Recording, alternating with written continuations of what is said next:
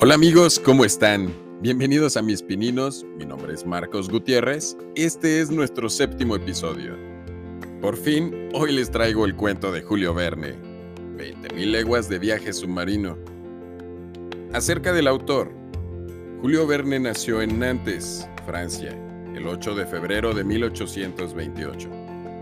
Se escapó de su casa en la edad de 11 años para ser grumet y más tarde marinero, pero recuperado por sus padres, fue llevado de nuevo al hogar en el que juró solemnemente, para fortuna de sus millones de lectores, no volver a viajar más que en su imaginación y a través de su fantasía. Una promesa que mantuvo en sus más de 80 libros publicados. Tan dotado para la ciencia ficción como para la aventura pura y simple, Verne une las dos vertientes en una de sus obras más sólidas y afortunadas. 20.000 leguas de viaje submarino, en la que nos presenta a uno de sus personajes más logrados, patéticos y humanos, el Capitán Nemo, especie de trágico vengador errante que viaja sin rumbo por todos los océanos del mundo, en una sorprendente anticipación de lo que en un futuro serán los submarinos atómicos en su Nautilus. Estoy listo. ¿Comenzamos?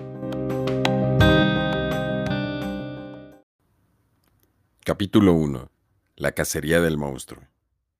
El año 1866 fue realmente memorable.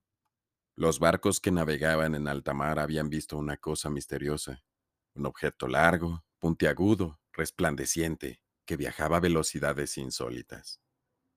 Todos hablaban de él. Se referían a él la mayoría de los periódicos, y científicos discutían qué podría ser ese monstruo marino. Todos estaban de acuerdo en que debía ser algún tipo desconocido de animal.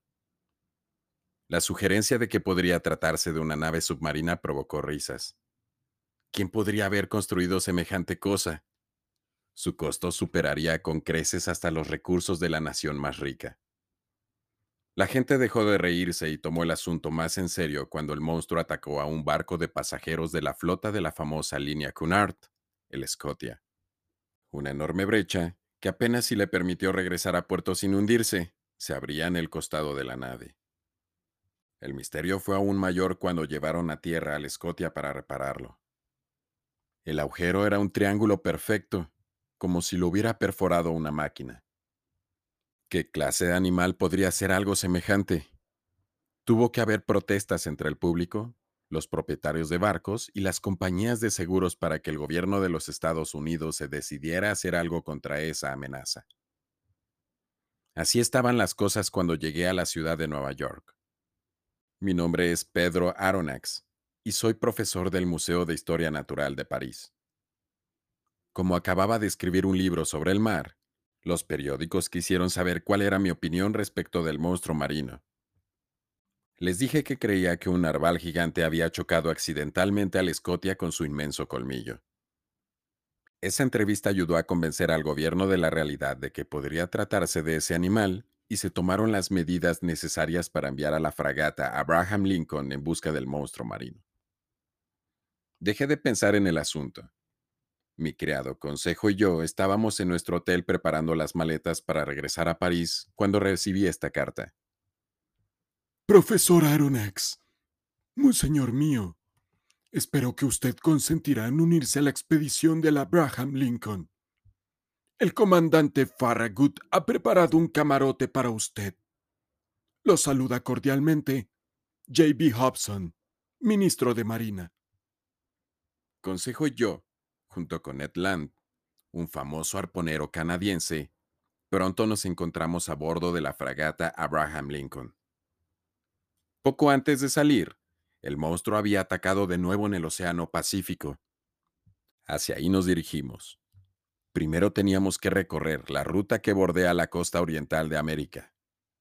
Cuando el Abraham Lincoln llegó a las aguas del Pacífico navegamos durante meses sin basarnos más que en suposiciones respecto del monstruo. ¿Dónde estaba? Transcurrieron tres meses. La tripulación se impacientaba cada vez más y crecía el desaliento. El capitán anunció que el primero que viera al monstruo recibiría una recompensa. Me hice amigo de Ned, a quien consideré un hombre valiente. Consejo y yo pasamos días discutiendo con él sobre qué tipo de animal podría ser el monstruo. Ned, un experimentado cazador de ballenas, se negó a aceptar mi teoría de que se trataba de un narval gigante. Intenté demostrarle que algo así era posible, pero él se limitaba a responder. Ma, usted nunca me convencerá de que un narval pudo perforar una nave de hierro. Finalmente, el capitán anunció que si el monstruo no se divisaba durante los tres días sucesivos, la nave regresaría a Nueva York. Pasaron dos días y solo seguíamos viendo el océano vacío. Pero en la tarde del tercer día, cuando Consejo y yo estábamos apoyados en la borda, oímos a Ned que gritaba, ¡Ahí está! No lejos de la nave distinguimos una luz extraña bajo el mar. De repente, dos surtidores de agua se elevaron en el aire. Mientras Ned preparaba su arpón, el capitán dio una orden y se disparó un cañón. Yo vi cómo el proyectil rebotó sobre el lomo negro del monstruo.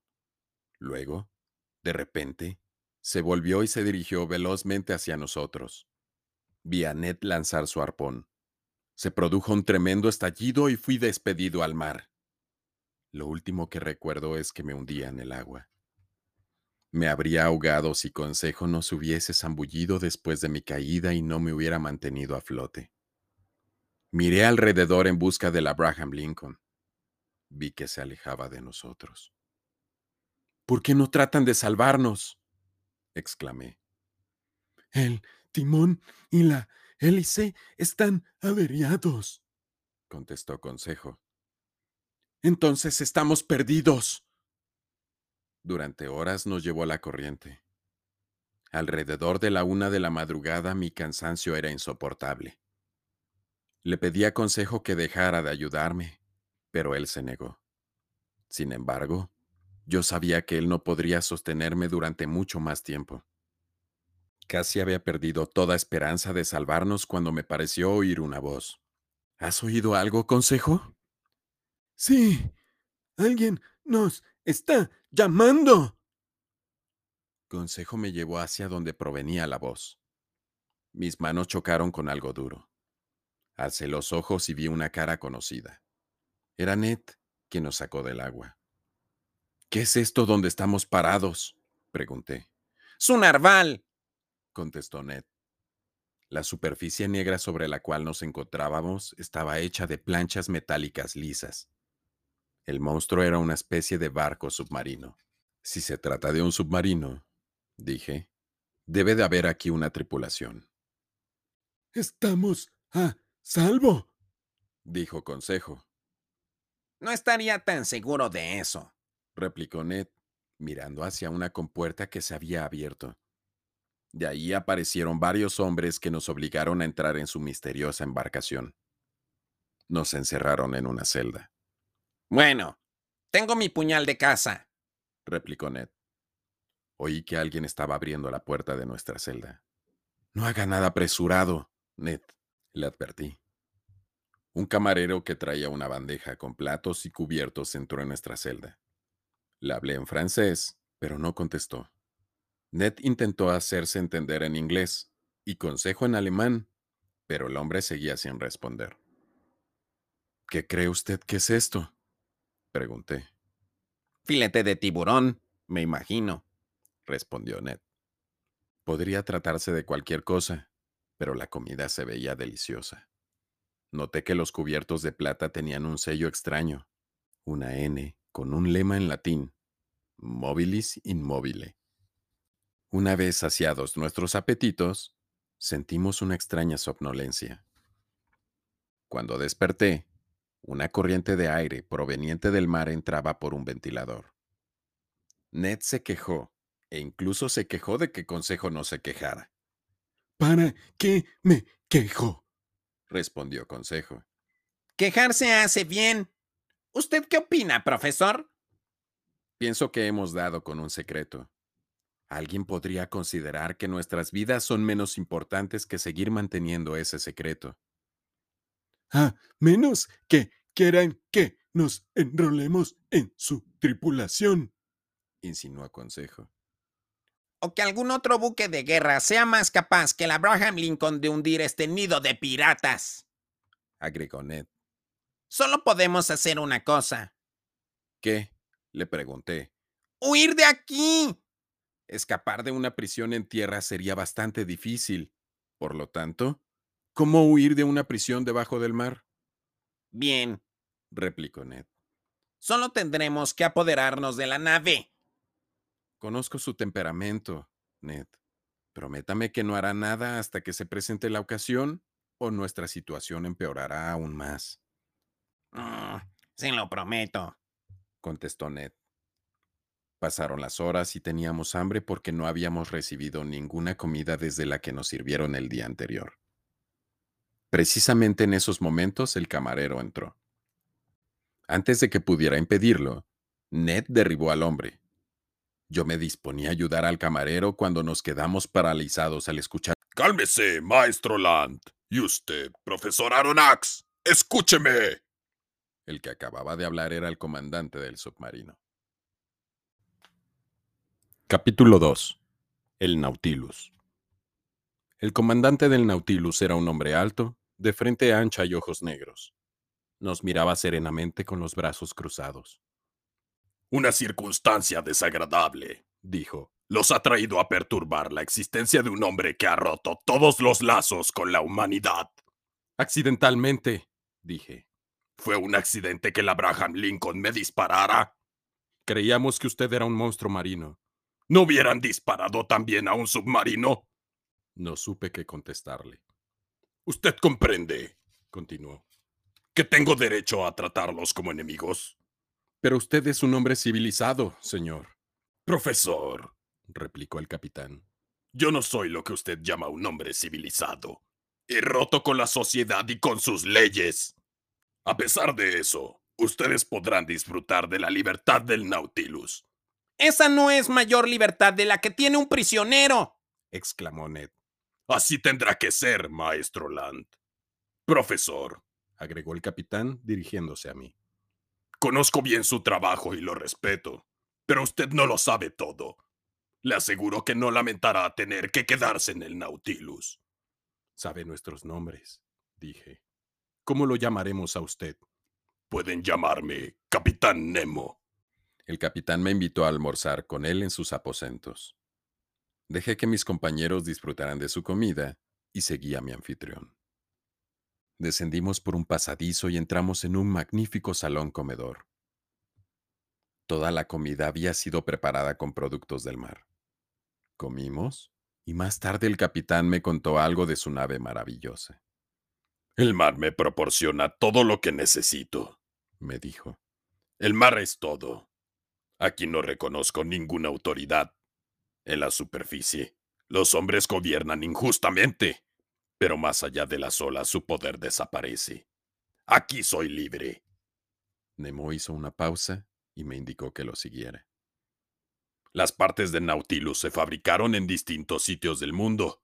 Luego se enviaron a una isla y ahí se montaron en secreto, explicó. Aquí está el gran salón, un museo para el cual he coleccionado tesoros de arte. También tengo una biblioteca de 12.000 libros. Nemo me invitó a sentarme y me mostró un plano del Nautilus. La electricidad era su medio de propulsión. El capitán me dejó en el salón, donde poco después llegaron Ned y Consejo. ¿Dónde estoy? preguntó Ned asombrado. ¿En el Museo de Quebec? Más bien parece un hotel lujoso, exclamó Consejo. Solo puedo decirle lo que sé, Ned. El capitán Nemo es un hombre rico que por razones desconocidas ha decidido alejarse por completo de la civilización. Para poder hacerlo construyó esta nave. Debe ser un gran científico e ingeniero. A muchos les gustaría estar en nuestro lugar. Debemos ver lo positivo de nuestra situación. ¿Ver? ¿Cómo podemos ver algo en esta prisión de hierro? Estamos navegando a ciegas, exclamó Ned. No había terminado de pronunciar esas palabras cuando se apagaron las luces y quedamos en la oscuridad total. Permanecimos en silencio. Se oyó un sonido como de algo que se deslizaba y dos paneles se abrieron en las paredes. Una luz brillante entró en el cuarto. ¡Estamos perdidos! exclamó Ned. Pero noté que un grueso cristal nos separaba del mar que estaba afuera. ¡Qué espectáculo! Durante dos horas el Nautilus navegó a través de bancos de peces de todo tipo, magníficamente iluminados por el potente reflector eléctrico del Nautilus. Yo estaba extasiado al ver tanta variedad y colorido. A Ned solo le interesaban los peces que se podían comer y, por su parte, aconsejo esto le servía para repasar los nombres científicos de los peces. Es como si estuviésemos en un acuario, dijo Consejo. No, respondí. Un acuario es similar a una jaula.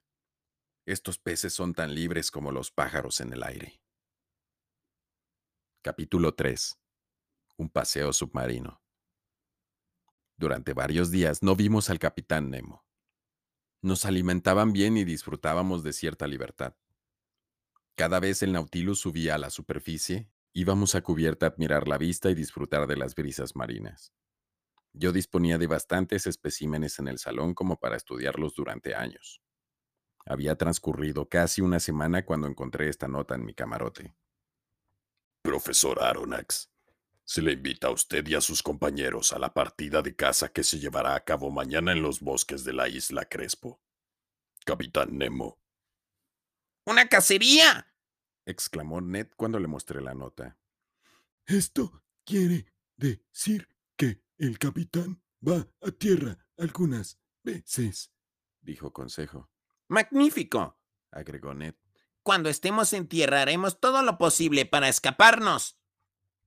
A la mañana siguiente, día de la cacería, el capitán me invitó a desayunar con él. Le pregunté por qué iba a tierra. Profesor, me contestó. Yo cazo en bosques submarinos. ¿Bosques submarinos? ¿Cómo vamos a llegar ahí? Le pregunté. Sígame, respondió Nemo. Confundido, seguía Nemo. Nos dirigimos a la popa del submarino. Ned y Consejo nos estaban esperando.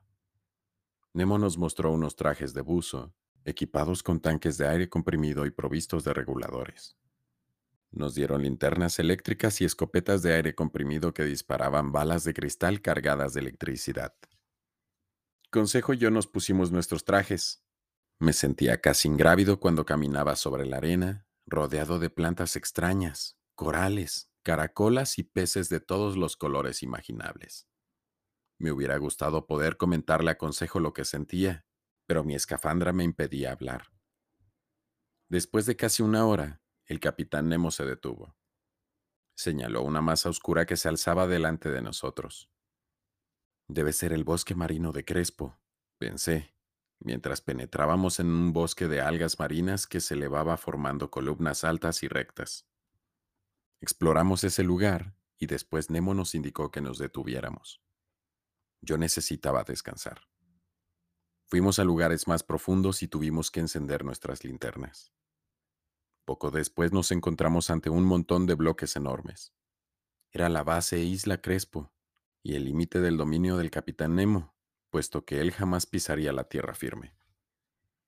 Iniciamos el regreso tomando otra ruta. No había transcurrido mucho tiempo cuando llegamos a un lugar donde el agua era menos profunda. De pronto, Nemo me indicó que me tirara al suelo. Apenas me dejé caer, vi pasar encima de mí un par de masas oscuras. Eran dos tiburones. Por suerte los monstruos se alejaron sin vernos. Media hora después nos encontramos a salvo a bordo del Nautilus. Capítulo 4. El mar de coral. Durante los días sucesivos vi cómo la tripulación del Nautilus se abastecía. Desde cubierta se arrojaban las redes en las cuales se capturaban grandes cantidades de peces de todo tipo, desde anguila hasta atún. Algunos se comían frescos, el resto se conservaba. Profesor, me dijo Nemo, el mar tiene su propia vida. Siempre hay movimiento. La verdadera existencia está en el mar. Algún día habrá ciudades enteras bajo el mar. Pero quién sabe si algún dictador... Nemo se detuvo de pronto. Me pregunté si él había hablado demasiado. Pocos días después, el Nautilus navegaba de nuevo debajo de la superficie. Yo estaba leyendo en el salón cuando, de repente, Consejo me llamó para que viera algo a través de la claraboya. Al principio pensé que aquella enorme masa oscura era una ballena. Después comprendí que me había equivocado. ¡Un barco hundido! exclamé. La nave, que luego supe se llamaba Florida, ofrecía un espectáculo espantoso. Afortunadamente, en ese momento se cerraron las claraboyas. A principios de enero entramos en el mar de coral. Millones de animales diminutos que trabajaron durante miles de años fueron construyendo lentamente los arrecifes. Estos, eventualmente, formaron islas en el futuro que, a su vez, algún día podrían unirse y formar un continente nuevo. Cuando le comenté eso al capitán, él se limitó a contestarme. La Tierra no necesita continentes nuevos, sino hombres nuevos. Atravesamos el estrecho de Torres que separa Australia de Nueva Guinea. Esas aguas son poco profundas y llenas de arrecifes ocultos. El Nautilus tuvo que mantenerse en la superficie mientras Nemo lo guiaba con suma cautela a través de ese laberinto peligroso. Subí la cubierta. De repente, se oyó un estruendo y el Nautilus se detuvo. Poco después llegó el capitán Nemo. ¿Ha habido un accidente? Le pregunté. Un incidente, contestó. Estamos encallados. Pero solo tenemos que esperar unos días hasta que ascienda la marea y reanudaremos nuestro viaje. Cuando les comenté esto a mis amigos, a Ned se le ocurrió algo. Si Nemo se niega a descender a tierra, no veo por qué nosotros no podemos ir a cazar en esa isla, dijo. Con gran sorpresa de mi parte, Nemo nos permitió que fuéramos a tierra. Ned disfrutaba el placer de caminar sobre tierra firme. No tardamos en internarnos en la densa selva. Cansados de comer durante meses siempre pescados y mariscos, recogimos cocos, frutos del árbol del pan, bananas y otras delicias. Ned quería comer todos los animales que veía. ¡Ahí! gritó mientras apuntaba a una bandada de coloridos pájaros. Esos son loros, dijo Consejo, no se comen. Su carne no es buena. Un loro tendría sabor a faisán para alguien que no tuviera otra comida, explicó Ned. A pesar de la abundancia de animales, era mediodía y todavía no habíamos podido cazar nada. Para sorpresa de Ned, fue Consejo quien, con un tiro afortunado, derribó un par de palomas torcasas. Encendimos el fuego y, Mientras las aves se asaban, Ned preparó algunas de las frutas y vegetales que habíamos recogido. Regresamos a la playa después de algunas horas. De repente, una piedra cayó a nuestros pies. Miramos hacia arriba sorprendidos. Las piedras no caen del cielo, a menos que esa sea un meteorito, afirmó Consejo. Una segunda piedra que por poco nos alcanza, voló desde la selva. ¡Los indígenas! exclamó Ned. ¡Deprisa! exclamé. ¡Al barco! Veinte aborígenes nos atacaban con sus lanzas, tirando piedras y disparando flechas. Remamos con toda nuestra fuerza hacia el submarino. Cuando llegamos a bordo busqué al capitán Nemo. Me sorprendió encontrarlo tocando el órgano en el salón. Nos atacaron los salvajes, le dije. ¿Salvajes? respondió él. ¿Esas personas que llaman salvajes son peores que los demás? Tal vez no, pero ellos están a punto de abordar aquí. No hay nada que temer, contestó Nemo, muy sereno. Eso no me tranquilizó. Al subir a la caseta del timonel, vi que los aborígenes habían llegado con sus canoas hasta el Nautilus y estaban subiendo a la nave. Se acercaba el momento de tener que abrir las compuertas para renovar el aire y, cuando lo hiciéramos, los aborígenes atacarían. Sin embargo, el capitán no se mostraba preocupado por eso.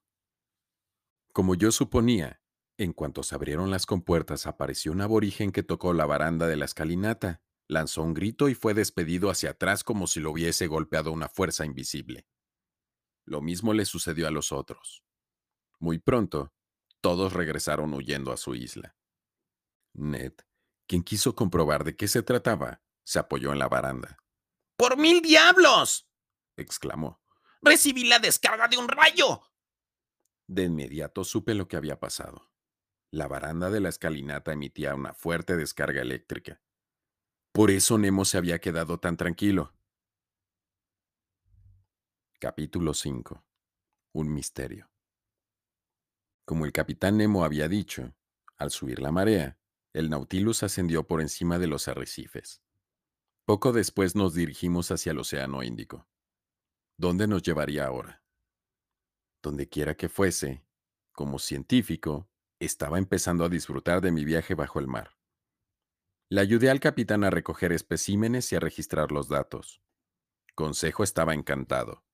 Su especialidad era la clasificación. Pasó varias horas decidiendo cómo etiquetar nuestros ejemplares. Solo Ned se veía impaciente y disgustado. Así pasaron los días rápidamente, entretenidos con todas las sorprendentes nuevas cosas que veíamos. Un día, cuando amenazaba tormenta, subí a cubierta como de costumbre. El capitán Nemo estaba observando el horizonte con un catalejo. Observé con atención el mar, pero no vi nada extraño. Me dirigí hacia donde ellos habían dejado el catalejo. Lo tomé y me dispuse a mirar a través de él, pero ni siquiera tuve tiempo de enfocarlo cuando me lo arrebataron de las manos. Nunca había visto al capitán Nemo tan enojado. Profesor Aronax, me dijo, me veo obligado a pedirles que permanezcan encerrados en su celda hasta que yo lo considere conveniente. ¿Puedo hacerle una pregunta? No. Descendí, confundido. Mis amigos ya estaban en la celda. Cuando les conté lo que había sucedido, Ned y Consejo se mostraron desconcertados. ¡Miren! ¡El almuerzo nos está esperando!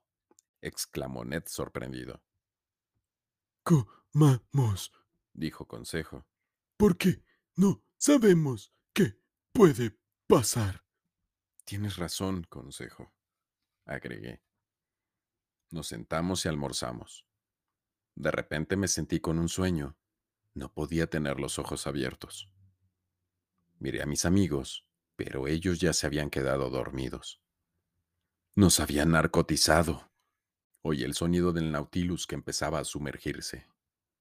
Después, caí en un sueño profundo. Desperté con la cabeza despejada. ¿Qué había pasado? Me dirigí hacia la puerta. Se encontraba abierta. El submarino parecía abandonado. Pasaron muchas horas antes de que apareciera el capitán Nemo. Se veía pálido y su expresión era de profundo pesar. ¿Es usted médico? me preguntó. Sí, le contesté. ¿Asistiría a uno de mis hombres? continuó. Le dije que sí, y me llevó a los dormitorios de la tripulación. Ahí encontré a un hombre que tenía una terrible herida en la cabeza.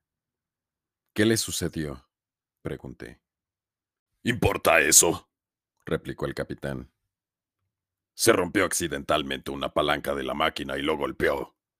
¿Usted puede hacer algo por él? ¿Él entiende el francés? Le pregunté en ese idioma. No, respondió Nemo. Le quedan horas de vida, afirmé. Al oír esas palabras, algunas lágrimas brotaron de los ojos del capitán. A la mañana siguiente subí a cubierta. Apenas me vio, el capitán se dirigió a mí y me preguntó si quería ir a una nueva excursión submarina. Con mucho gusto, le respondí, y fui a ponerme mi traje de buzo. Poco después, Consejo, Ned, el capitán Nemo y yo estábamos caminando en el fondo del mar. Detrás venían los hombres de la tripulación cargando una caja de forma alargada. Caminamos durante dos horas, después de lo cual nos detuvimos. Los hombres de la tripulación formaron un semicírculo. Cerca de ahí había una cruz de coral de color rojo sangre. Se trataba de un cementerio. La caja que los hombres cargaron era el ataúd el cual contenía los restos de su compañero. Los marineros excavaron la tumba, depositaron el ataúd en la fosa y llenaron esta de fragmentos de coral. El capitán y sus hombres se arrodillaron y permanecieron un rato así. Después se pusieron de pie. La procesión regresó al Nautilus. En cuanto me quité la escafandra, le comenté al capitán. Al menos su muerto descansa fuera del alcance de los tiburones. Efectivamente, me respondió.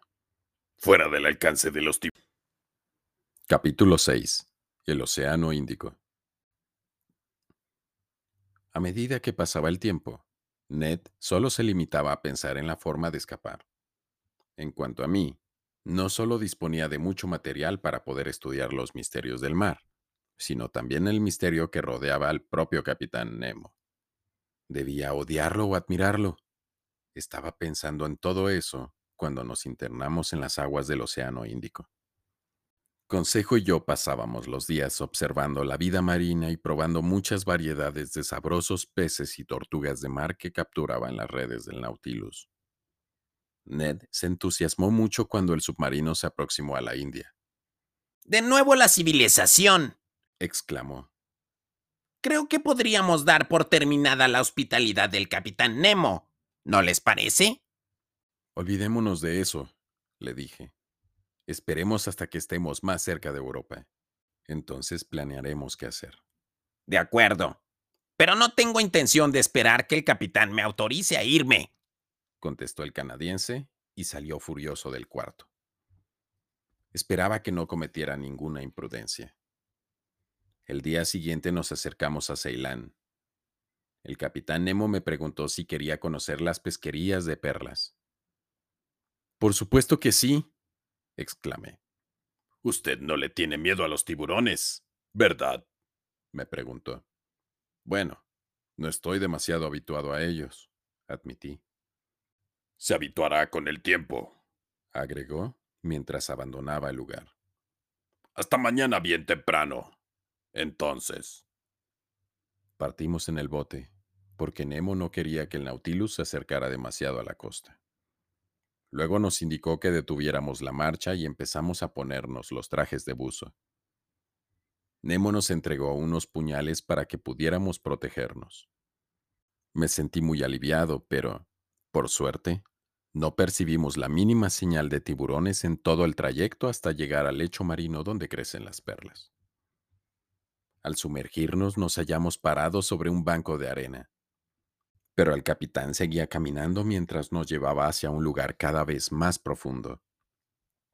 Finalmente llegamos a una gruta. Cuando mis ojos se acostumbraron a la oscuridad pude ver algo asombroso. Una ostra gigantesca. Con el borde de su puñal, el capitán separó las valvas con cuidado. En su interior había una perla del tamaño de un coco. Extendí mi mano para tocarla, pero el capitán me detuvo y cerró las valvas comprendí, él la dejaba madurar lentamente, año tras año.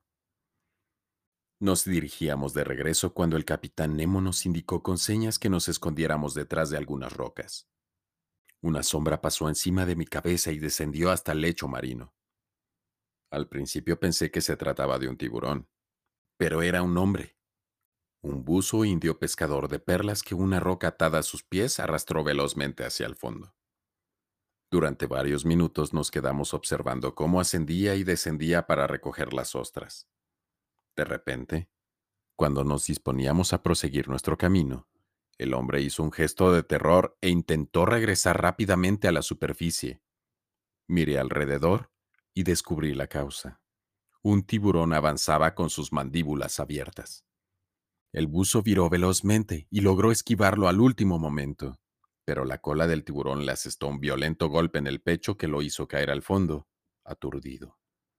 El capitán Nemo se abalanzó sobre el tiburón que pasaba junto a él, extrajo su puñal y se lo hundió en el costado. El tiburón se volvió de inmediato hacia él, con las fauces abiertas dispuesto a despedazarlo.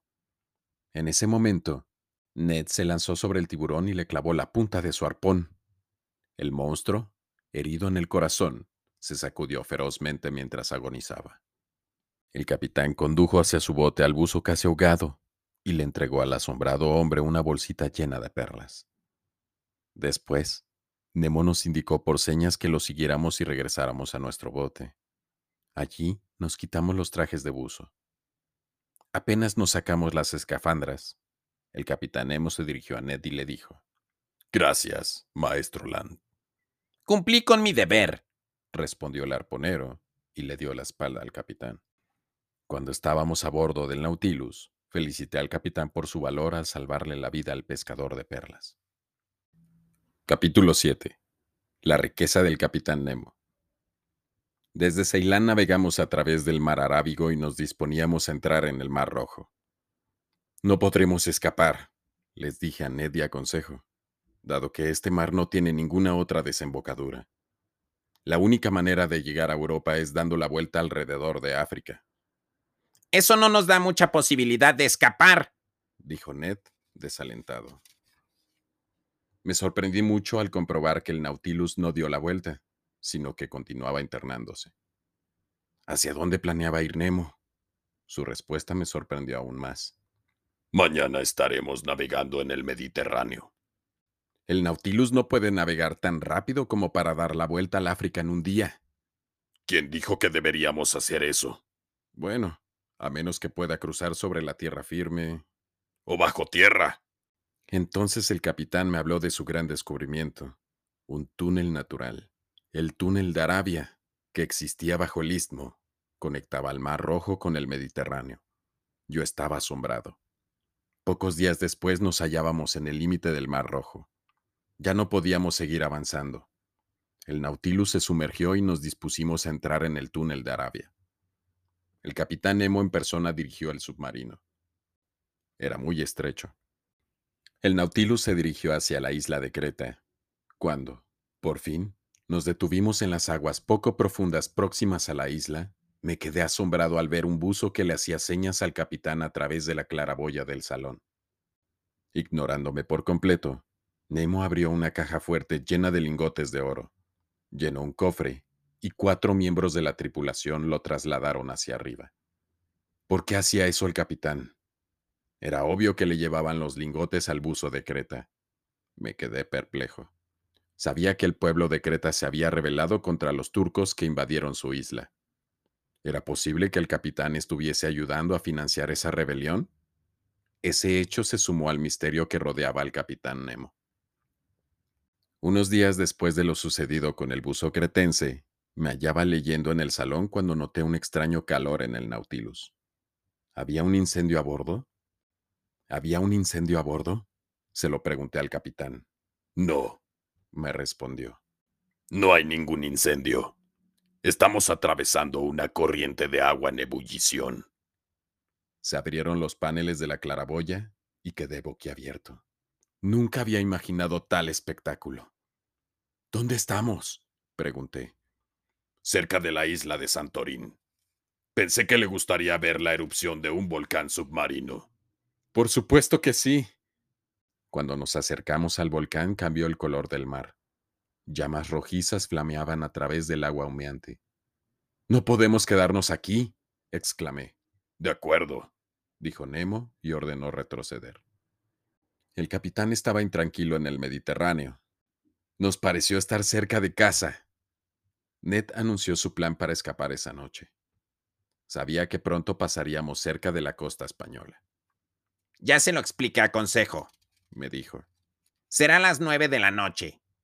Usted se quedará en la biblioteca y es probable que Nemo ya esté acostado. Yo tendré entonces listo el bote. Pero se avecina una tormenta, le dije. Va a ser demasiado peligroso. Yo me voy, con o sin usted fue su única respuesta. A las nueve de la noche me encontraba caminando nerviosamente en la biblioteca a la espera de la señal de Ned. De repente, el submarino se detuvo y sentí que se sumergía. ¿Qué haría Ned? Pensé horrorizado. Sorpresivamente, Nemo entró en el salón. ¿Dónde estamos? le pregunté. Se dirigió hacia la claraboya del salón y dijo, En el fondo de la bahía de Vigo.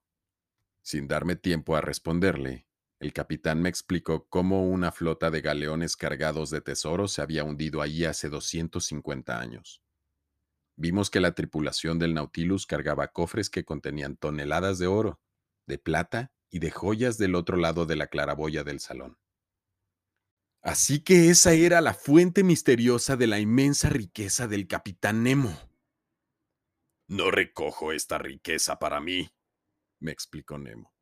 Hay pueblos que sufren y razas sometidas en esta tierra, gente que necesita consuelo, víctimas a quienes hay que vengar.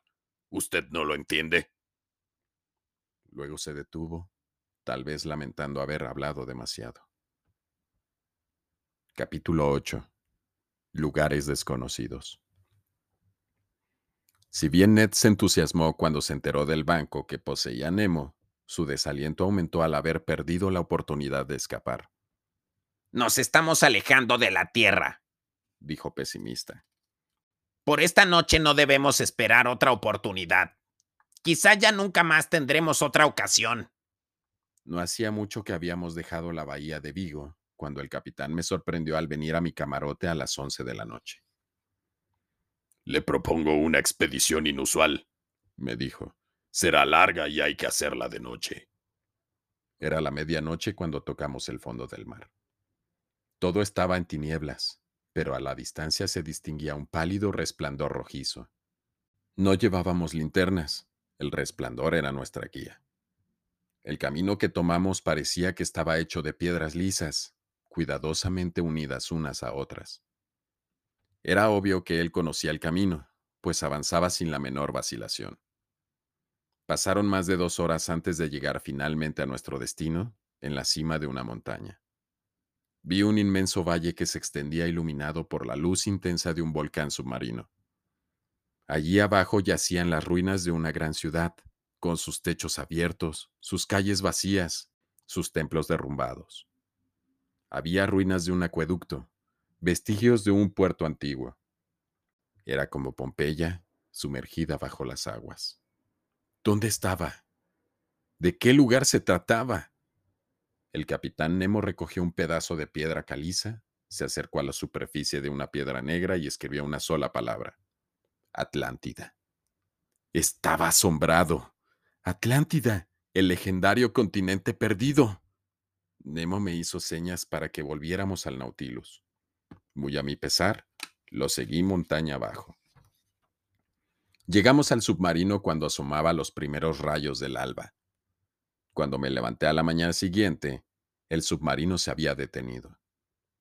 Debíamos estar flotando en la superficie, porque sentí que el Nautilus se balanceaba.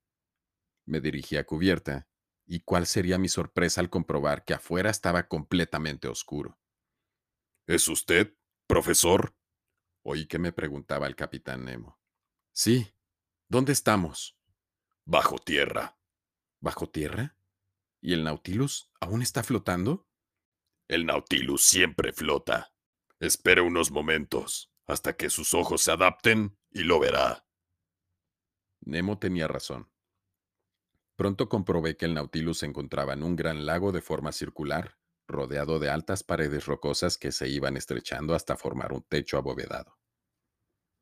El capitán nos explicó que estábamos en el interior de un volcán apagado. El Nautilus había entrado ahí a través de un túnel subterráneo. Esa era la mina de carbón de Nemo. Él necesitaba carbón para extraer el sodio que cargaba las baterías que accionaban el Nautilus. Nemo nos dio permiso a los tres para que fuésemos a tierra y visitáramos la caverna. Ned no perdía las esperanzas de que tal vez pudiera descubrir alguna manera de salir del cráter. Estábamos muy cansados cuando regresamos a la laguna. Decidimos dormir una siesta en una pequeña caverna. Me despertaron unos gritos. Señor, la marea está subiendo.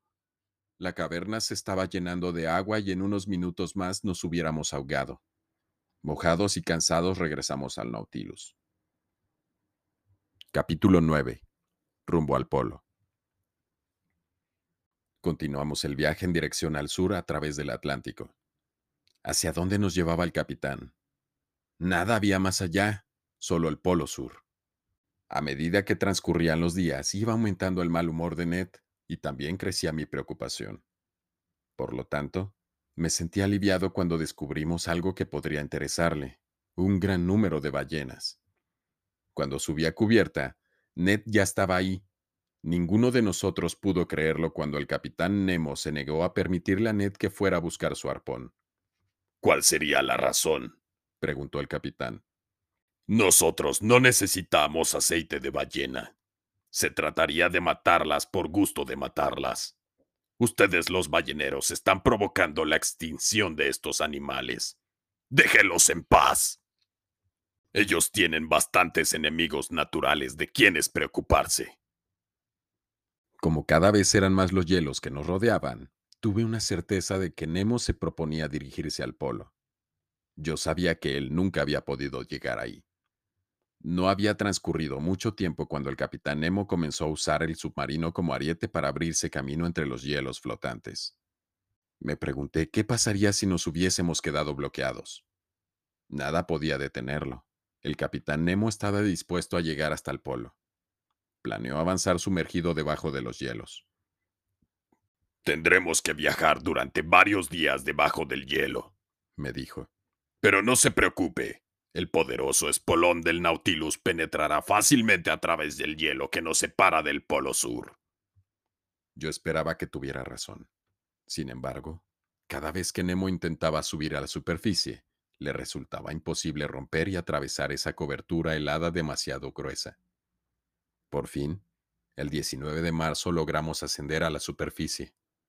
Nos hallábamos en el mar que rodea al Polo Sur. Para comprobar si estábamos en el punto exacto del polo, debimos esperar que pasara la tormenta y que aclarara. Pero se nos acababa el tiempo. El 21 de marzo era el último día del equinoccio. Ese día, Nemo, Consejo y yo nos trasladamos en el bote hasta la orilla rocosa cubierta de hielo. No lejos de allí subimos a la cima de un pico elevado y esperamos ansiosamente. Justo a mediodía salió el sol y Nemo pudo hacer sus cálculos. El Polo Sur, anunció. ¿En nombre de quién lo reivindica? En el mío, contestó. No nos quedamos mucho tiempo. Yo esperaba que durante el viaje de regreso no tuviésemos tantos incidentes como en el de ida, pero a la mañana siguiente me despertó un estruendo. Fue difícil llegar hasta el salón porque el Nautilus había inclinado mucho. Ned y Consejo ya estaban allí, pero ellos no sabían qué había sucedido. Finalmente llegó el capitán Nemo. ¿Un incidente? le pregunté. No, esta vez es un accidente. Nos explicó que un iceberg se había caído y se deslizó bajo el submarino. Nos encontrábamos dentro de una caverna de hielo, sin salida posible. El capitán Nemo intentó liberarse dirigiendo el espolón del Nautilus contra la montaña de hielo, pero esa mole era demasiado resistente. Estábamos atrapados. Nuestras reacciones fueron las acostumbradas. Ned golpeó una mesa con el puño. Consejo estaba tranquilo y yo observé al capitán, quien nos dijo. En los depósitos de aire solo queda reserva suficiente para dos días. El capitán calculó la altura de la masa de hielo que había alrededor de nosotros. Arriba, en los lados del grosor, llegaba a centenares de metros. No obstante, el hielo que había debajo del Nautilus solo tenía 10 metros de altura. Si hubiéramos podido perforar un hueco del tamaño del submarino, éste podría descender a través de él. Nos pusimos los trajes de buzo y nos turnamos en la tarea de excavar el hielo. Fue un trabajo difícil y agotador. Cada vez que regresaba al Nautilus notaba que el aire se había enrarecido más. Calculé que, al ritmo que estábamos avanzando, nos llevaría cinco días perforar un hueco de esas dimensiones. Todo lo que podíamos hacer era intentar trabajar más intensa y rápidamente. La falta de oxígeno dificultó nuestra tarea. Los trozos de hielo se unían más rápidamente de lo que tardábamos en cortarlos. La inmensa pared se estaba cerrando sobre nosotros. Yo estaba desesperado y me dolía la cabeza. Sabía que sería imposible excavar el hielo en tan poco tiempo. Tenemos que hacer algo drástico, me dijo el capitán. ¿Qué? le pregunté. Agua hirviendo. Eso debería retrasar la congelación de los bloques que nos están encerrando. El capitán Nemo ordenó que bombearan agua hirviendo hacia los hielos que rodeaban el submarino.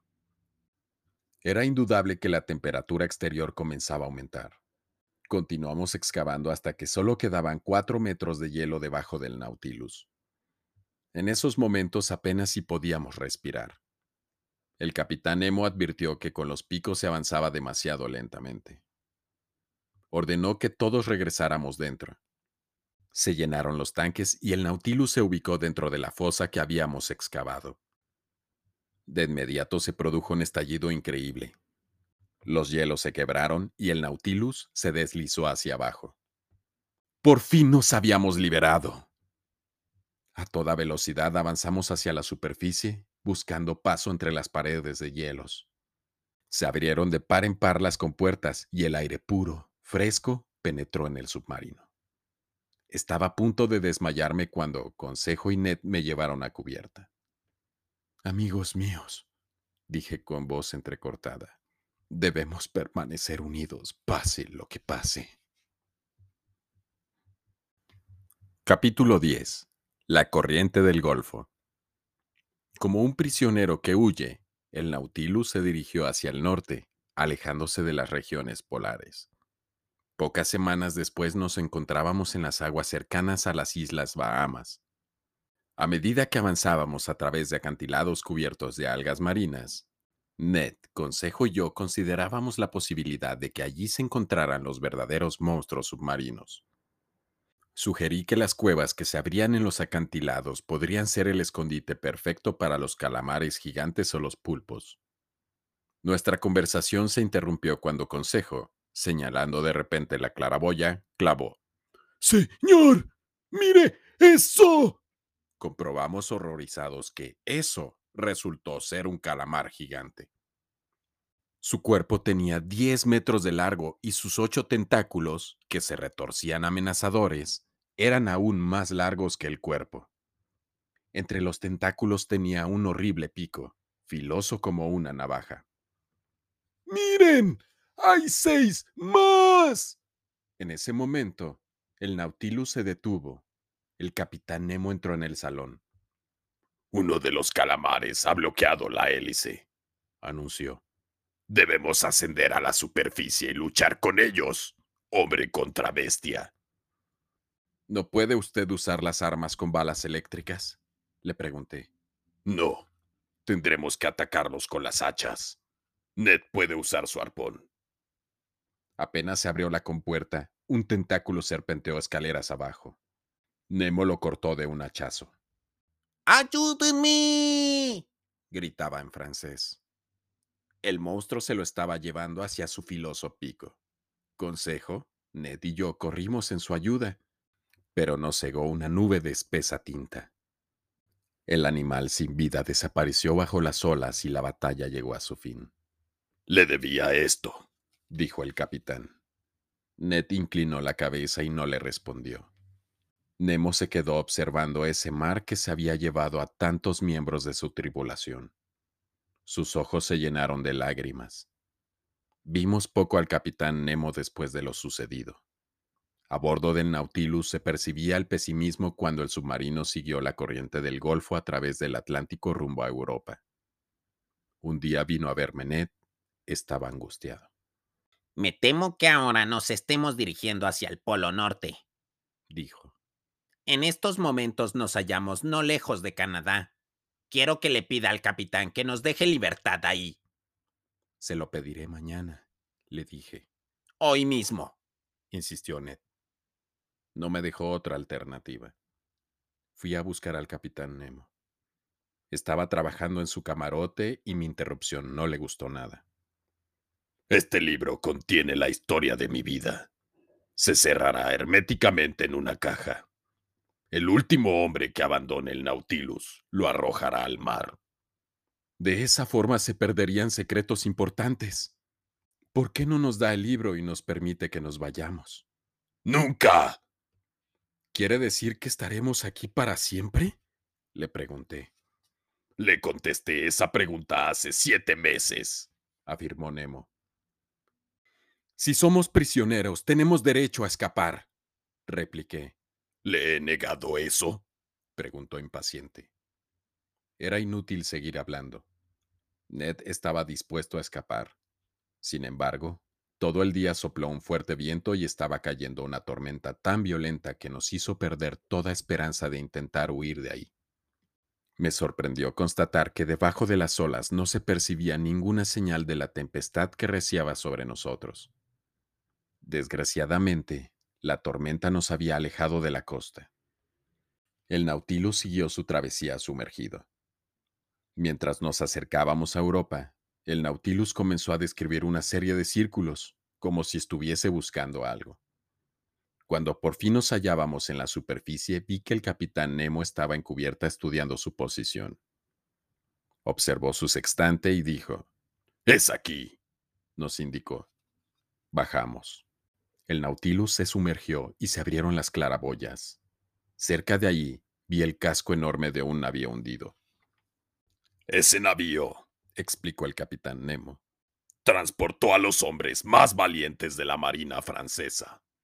Antes que rendirse a los ingleses, sus marineros prefirieron hundirse con su navío. Con su bandera clavada a popa se sumergió al grito de ¡Viva la República! Es el Vengador, exclamé. Sí, el Vengador, murmuró el capitán Nemo cruzando los brazos. Un intenso estampido nos sorprendió cuando regresamos a la superficie pocos minutos más tarde. Yo acababa de subir a cubierta. Ned y Consejo ya estaban ahí. ¿Qué fue ese ruido? pregunté. ¡Un cañonazo!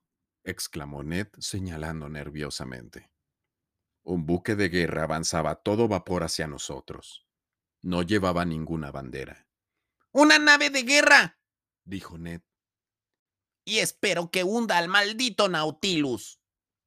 Se oyó otra detonación y momentos después las aguas nos empaparon.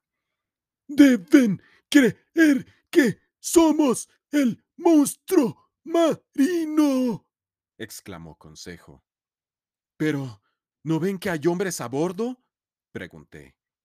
Tal vez, insinuó Ned, sea precisamente por eso. Tenía que ser por eso ya todo el mundo sabría que el monstruo era en realidad un submarino. Todos los países estaban tratando de apresarnos. Entonces comprendí cuál había sido aquel motivo que le produjo la muerte al hombre que habíamos enterrado. Mientras nosotros dormíamos, Nemo había atacado y hundido una nave. Ned le hizo señas al buque de guerra que se aproximaba. El capitán Nemo se abalanzó sobre él y lo derribó. ¿Quiere transformarse en la próxima víctima del Nautilus? exclamó. Se volvió hacia la nave misteriosa. Ustedes saben quién soy yo. Yo no necesito ver su bandera para saber quiénes son ustedes, exclamó. El capitán desplegó su bandera. En ese momento, otro cañonazo dio en el casco del Nautilus, rebotó en uno de sus lados y se perdió en el mar. Descendamos, exclamó Nemo. Voy a hundir esa nave.